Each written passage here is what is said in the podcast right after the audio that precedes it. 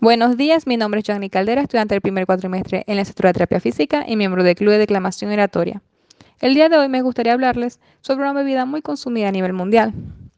Una bebida que estoy muy segura que tú también consumes en tu hogar, en tu día a día. El café. El café es una de las bebidas más populares y consumidas en el mundo, junto al té y al agua.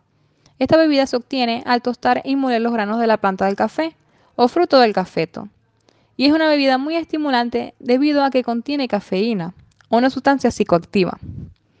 Pero se han preguntado por qué bebemos café o por qué bebemos café principalmente en las mañanas.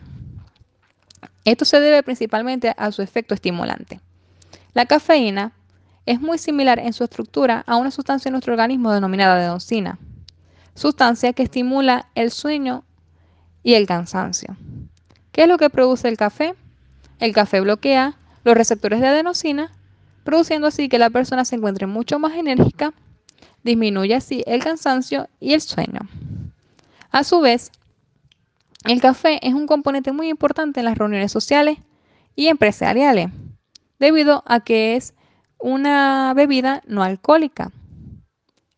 A su vez, muchas personas también la utilizan como ritual diario. Al levantarse todos los días, sienten mucho más energía y estimulación al beber su taza de café. Yo siempre regañaba a mi padre porque todos los días quería estar bebiendo café, no solamente una, sino dos y tres veces al día y en la noche no podía dormir por el insomnio.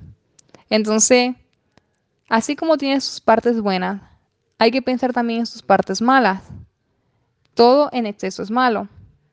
Entonces les digo, digo Disfruten su café, su sabor, su aroma, pero no abusen de él.